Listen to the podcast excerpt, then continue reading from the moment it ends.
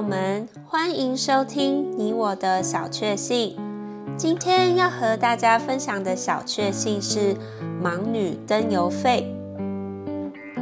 瑞士有一个盲女，有一天她拿了二十七元银币，交给一位传道人，作为海外布道的费用。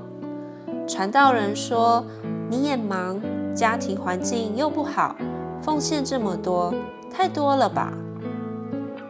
盲女说：“我晚上做工不需要点灯，我就将这省下来的邮费捐为主用，为了感谢主的恩典，使我能天天赚钱生活。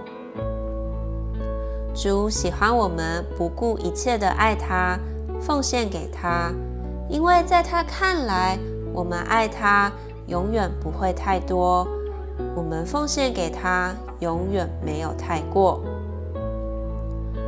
马太福音二十六章十节，耶稣知道了，就对他们说：“为什么难为这女人？她在我身上做的是一件美事。”